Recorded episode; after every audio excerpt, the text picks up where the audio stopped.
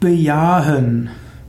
Bejahe dein Schicksal und allgemein mache es zu einer gewissen Gewohnheit zu bejahen. Bejahen heißt ja Ja zu sagen. Und es ist gut, öfters mal Ja zu sagen. Natürlich, nicht zu allem darf man Ja sagen. Aber du kannst erst einmal bejahen, ja, Körper und Psyche, die ich bekommen habe in dieser Inkarnation, sind die richtigen und die geeigneten. Du kannst Ja sagen zu deinem Körper, Ja sagen zu deiner Psyche, Ja sagen zu deinen Fähigkeiten. Wenn du erstmal Ja gesagt hast, kannst du sie ja immer noch weiterentwickeln.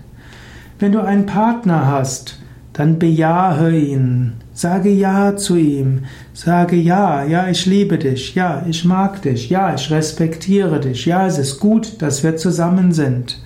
Wenn du ein Kind hast, bejahe deine Elternschaft und bejahe das Kind. Es ist gut, öfters mal zu bejahen. Bejahen ist auch wie eine spirituelle Übung. Bejahe auch dein Schicksal. Schicksal ist nicht immer einfach. Öfters sind Sachen schwierig. Aber anstatt dich als Opfer zu sehen und anstatt nur zu kämpfen, kannst du sagen, ich bejahe mein Schicksal. Ich bin mir bewusst, was kommt, kommt, damit ich daran lerne, damit ich daran wachse.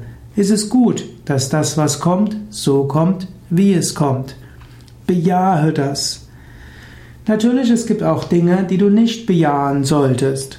Also zum Beispiel bestimmte Einstellungen, die sollte man in Frage stellen oder auch bestimmte Verhaltensweisen. Man sollte nicht bejahen, dass man einfach hm, all seinen Wünschen nachgeht. Man sollte auch seine Gier nicht bejahen. Man sollte nicht allen Eindrücken des Geistes folgen. Aber es gibt eine Grundneigung, die man kultivieren kann.